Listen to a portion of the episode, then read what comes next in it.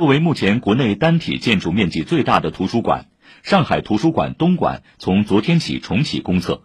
上图东馆通过全套预约系统预定参观、借阅、座位、活动、展览展示，在国内图书馆界尚属首创。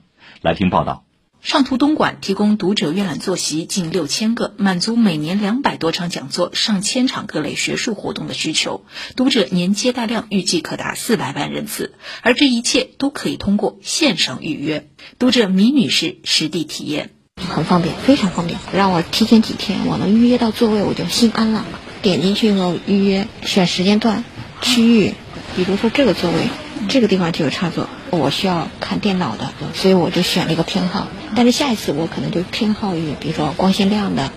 预约座位的上角有一个电子屏，对应二维码，刻出状态、预约人姓氏和手机尾号，会及时更新。体验升级的还有借阅环节。三楼阅读广场汇集四十万册中外图书、六百多种期刊，成排的智能书架可以识别每本书上的无线射频芯片，书不管在哪个架子上，都能帮助读者快速导航到具体位置。如果不想离开座位，还有机器人管员提供送书的服务。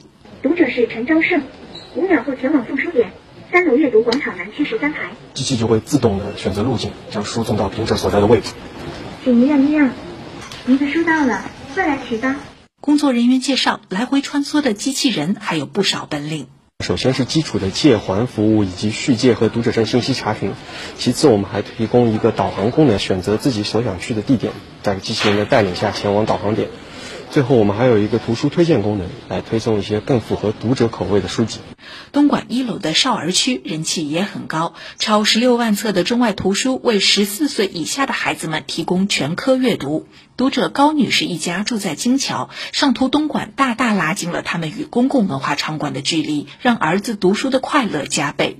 可以借到很多书，就这个《大中国寻宝记》，在其他地方借不到。因为像这种书的话，它刷的很快，而且价格呢相对来说是偏贵。像我们那个历史事情呢，如果要买齐了的话，几千块钱。十六号到二十七号公测期间，上图东莞还将开放一楼无障碍阅览室、四楼法律馆、地方文献馆、家谱馆、五楼设计馆等阅读空间。